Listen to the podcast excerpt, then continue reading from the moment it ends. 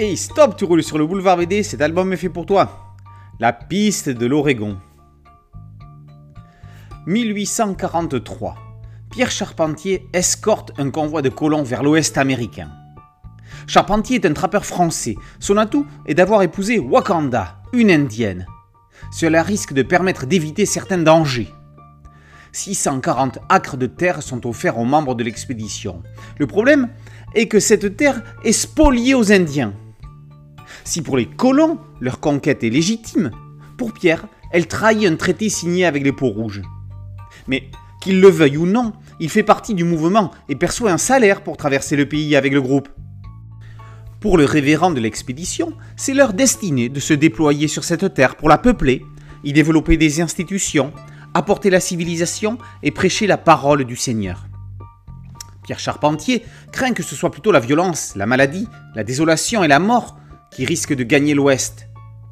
Le voyage va être semé d'embûches.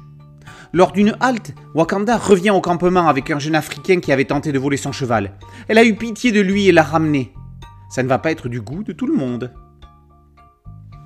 Cette piste s'éloigne des poncifs habituels du genre et de l'opposition cow-boy indien. C'est un road movie, avec ses rebondissements, ses faux semblants et ses surprises.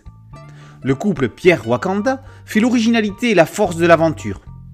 Corbéran et Crinks ont eu l'excellente idée de chapitrer l'histoire, lui donnant un côté feuilletonnant.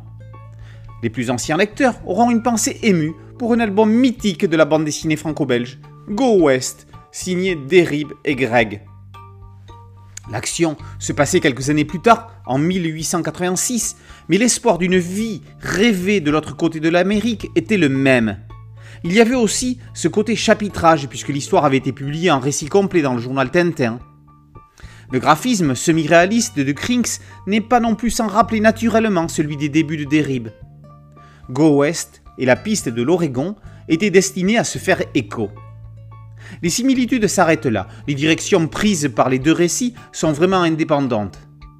Corbéran et Crinks ont écrit une aventure avec des thèmes de société dans l'ère du temps, du féminisme à l'égalité des peuples, de la justice à l'écologie. Les pages de titres de chapitres permettent de bénéficier de belles et grandes illustrations comme des couvertures intercalées.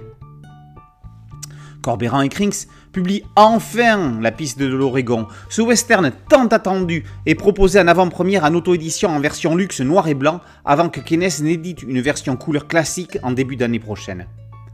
Dos toilé, couverture et quatrième de couverture inédite en couleur, 80 pages de récits en noir et blanc sur papier de qualité, 100 grammes, en fin d'album un cahier d'illustration en noir et blanc et trois ex-libris signés numérotés, des aquarelles faites au brou de noix, Voici le détail de cette version à ne pas manquer.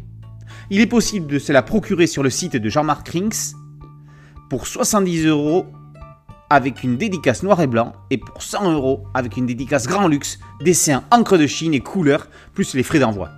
Un merveilleux cadeau à offrir ou à se faire offrir. Prenez la piste de l'Oregon, elle vous mènera vers les grands espaces dans une aventure avec un grand A. Présenté comme un one-shot, espérons que ce ne soit que la première étape d'une longue série de demain.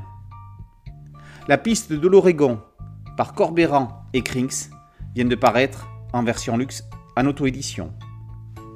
Boulevard BD, c'était un site dédié, un podcast audio et une chaîne YouTube.